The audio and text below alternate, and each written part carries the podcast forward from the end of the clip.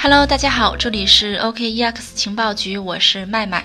今天这期节目呢，我们来聊一个神仙打架的故事，是怎么回事儿呢？相信大家听说过哈。最近，呃，吴继寒、詹克团还有杨作兴，他们三个矿圈大佬之间呢，陷入了一些利益纠纷，甚至闹上了法庭。那么，我们就来看一下这件事儿是怎么回事儿呢？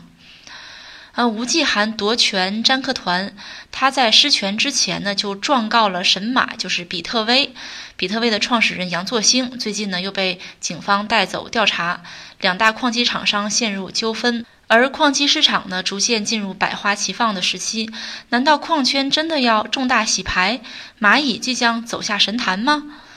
嗯，十一月八号那天呢，杨作兴被警方带走调查的消息已经不胫而走。根据相关消息称呢，这次杨作兴被调查是因为比特大陆前董事长詹克团在位期间呢，直接下令报的案，原因似乎与侵犯比特大陆的商业秘密有关。那么杨作兴是谁呢？杨作兴是比特大陆的前员工，他来自清华大学工程物理系，啊，他具备博士学位。他曾经是烤猫蒋信宇的员工，曾经用全定制方法学是设计了一版 BE 三零零的芯片，但是烤猫消失之后呢，他所设计的芯片就没能流入市场。杨作兴不想让自己的研究成果被埋没，于是呢，便决定将可以减少成本与能耗的芯片设计方法，就是我们刚刚说过的那个全定制方法学的实现方式，告诉了比特大陆的詹克团。这个方法呢，可以在同一工艺节点上把功耗做到极致。而后呢，杨作兴以兼职的工作形式，帮助比特大陆度过了矿业寒冬。杨作兴在二零一五年三月份来到比特大陆担任芯片工程师，因为杨作兴想把全定制方法学用到一个新的芯片上，这个项目呢是无源无线摄像头项目。杨作兴再次找到比特大陆，希望能够拿到融资，也因此呢，他又继续帮比特大陆设计了 S 九矿机。之后呢，比特大陆依靠功耗和成本优势明显的 S 七矿机和 S 九矿机跃居行业第一，占据了比特币矿机市场百分之七十以上的市场名额。但是经过五轮的谈判呢，杨作兴最终还是没能拿下比特大陆的投资。业内传闻呢说，吴继寒试图以百分之二公司股份留下杨作兴，但是詹克团只同意给百分之零点五。最终呢，杨作兴离开，创立了神马矿机。离开不久呢，比特大陆就以侵权专利为由起诉了比特威，就是杨作兴的公司，便以起诉书要求供应商停止与深圳比特威的合作。为此呢，杨作兴聘请了两个律师团队，两次向国家知识产权局请求比特大陆专利无效。最终在二零一八年四月八日，国家知识产权局专利复审委员宣判比特大陆的专利无效，杨作兴暂时的获得了胜利。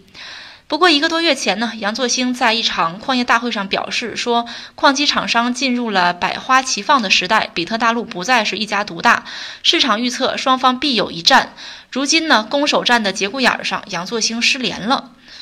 十一月八号晚上，虎符创始人王瑞希啊曝光了一个消息，说比特威创始人杨作兴被警方带走。据接近詹克团的人士透露呢，以刑事犯罪报案杨作兴是詹克团的命令，但目前呢尚无法得知是何地警方做出的这一举动，也无法确定具体被带走的时间。但可以确定的就是最近几周呢，这件事儿未来也将是检察院处理的一个公诉案件。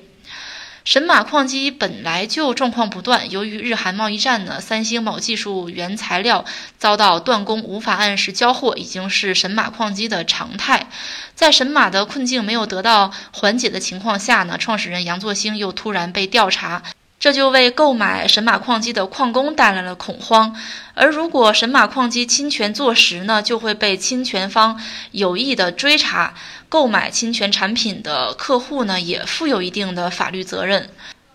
詹克团成功的搅翻了神马矿机的同时呢，自己也被夺权，比特大陆出现内乱，蚂蚁矿机也将陷入危机。比特大陆的内乱是怎么回事呢？我们也来简单介绍一下。十月二十九号的时候呢，比特大陆创始人吴继寒亲自下令炒掉了董事长张克团。几天之后呢，比特大陆创始人张克团首次在朋友圈发布公开信，公开信的题目呢叫“让我们一起努力，共度比特大陆非常时期”。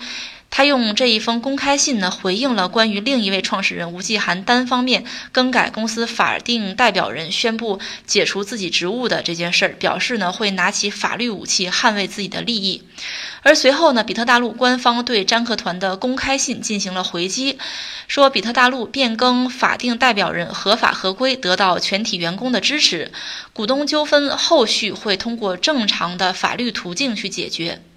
根据了解啊，这次比特大陆的内斗有一部分原因是因为神马等一些新起之秀抢占了比特大陆旗下的蚂蚁矿机的市场份额，导致比特大陆行业老大的地位有所下降，市场占比呢从百分之九十下降到百分之七十。矿池方面呢又被必印超过，这和詹克团对矿机核心部门销售部多加干涉脱不了关系。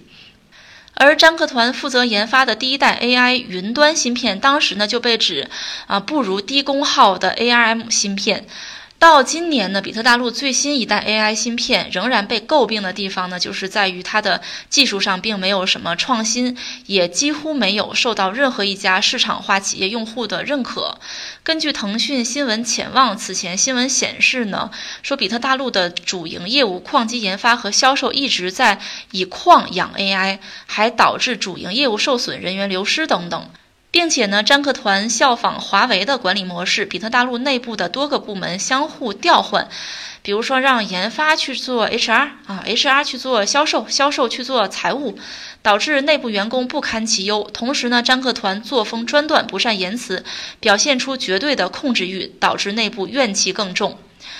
由于詹克团的对比呢，吴继寒的为人处事和亲和力得到了大家的支持。所以这次呢，吴继寒以拯救比特大陆的名义夺取控制权，也成为了顺理成章的事情。但是詹克团并不会轻易接受这件事儿，他已经表示会拿起法律武器来捍卫自己的利益，并且詹克团持有开曼公司，也就是比特大陆的顶层公司百分之三十六的 B 类股啊，可以说是一个高投票权的股份。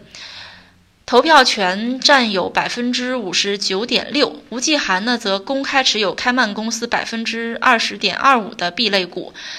投票权为百分之三十三点五，其他股东的投票权为百分之六点九。实际上，詹克团控制着开曼公司的董事会，是占据绝对优势的。这次比特大陆的夺权事件孰是孰非呢？还不能妄加定论。最后的结果是什么呢？现在也不能确定。但是这件事儿呢，势必会对比特大陆产生不好的影响，甚至有可能影响到比特大陆冲击美股的进程。这种事情关起门来做，也许才是最好的选择。蚂蚁和神马的风云还在继续，他们的这次混乱会成为币圈重新洗牌的一次契机吗？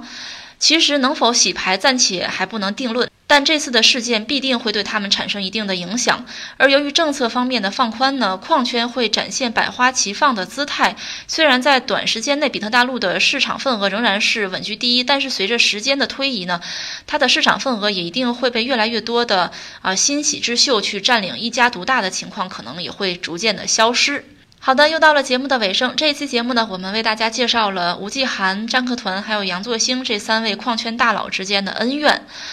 嗯，感谢大家的收听，这里是 OKEX 情报局，我是麦麦。大家如果有什么想了解的行业问题呢，可以添加我的微信幺七八零幺五七五八七四，和主播一起交流学习。也可以参加我们的啊微信粉丝群，和所有的粉丝来一起交流。好的，今天的节目就到这里啦。这里是 OKEX 情报局，我是麦麦，我们下期再见吧。